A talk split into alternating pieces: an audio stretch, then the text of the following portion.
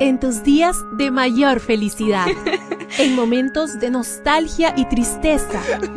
¿Cómo ser una mujer cristiana y virtuosa hoy? Hoy, virtuosa. Reflexiones para mujeres como tú. Aquí comienza Virtuosa.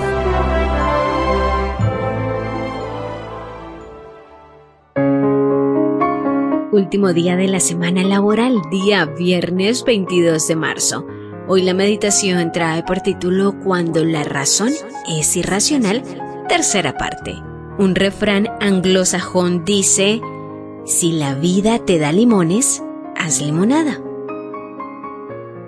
Según el psicólogo Rafael Santandreu, tenemos tres creencias irracionales básicas. Primero, debo hacerlo todo bien. Segundo, la gente debería tratarme bien. Tercero, las cosas deberían salirme bien. Por eso cuando cometemos errores, alguien nos trata mal o las cosas no nos son favorables, nos frustramos y decepcionamos. La madurez tiene que ver con alejar nuestra mente esas razones irracionales que son en realidad exigencias infantiles. Como cristianas debemos partir de tres creencias básicas. Primero, somos seres nacidos en pecado. Por lo tanto, no solo no lo hacemos todo bien, sino que cometemos errores e injusticias. Segundo, vivimos en un mundo en conflicto entre el bien y el mal. Por lo tanto, la maldad se hará presente en nuestra realidad cotidiana. De eso puedes estar segura.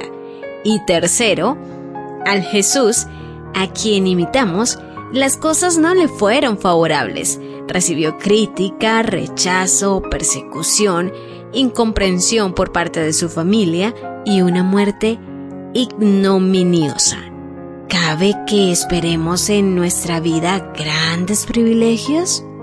Una cosa es desear hacer lo que viene a nuestra mano con excelencia, que la gente nos trate bien o que el futuro nos sea favorable, pero convertir esos deseos en necesidades es abrir la puerta a la infelicidad, insatisfacción, ansiedad, tristeza.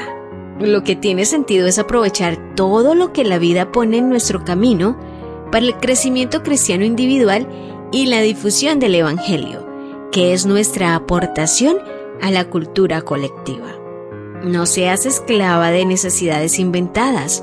No dejes ganar terreno en tu mente a razonamientos irracionales. Que tu referencia sea la Biblia. Me doy cuenta de que, aun queriendo hacer el bien, solamente encuentro el mal a mi alcance. Veo en mí algo que se opone a mi capacidad de razonar. Es la ley del pecado. ¿Quién me librará del poder de la muerte que está en mi cuerpo? Solamente Dios.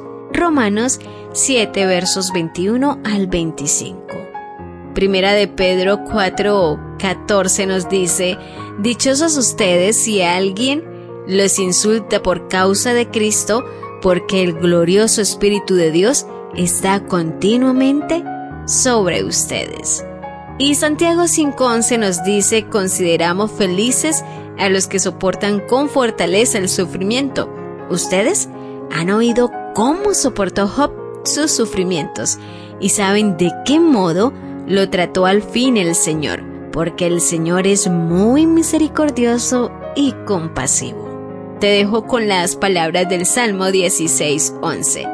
Me mostrarás el camino de la vida. Hay gran alegría en tu presencia. Hay dicha eterna junto a ti.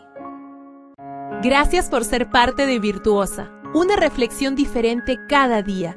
Tu apoyo en Dios, nuestra roca fuerte y aliento para cada día.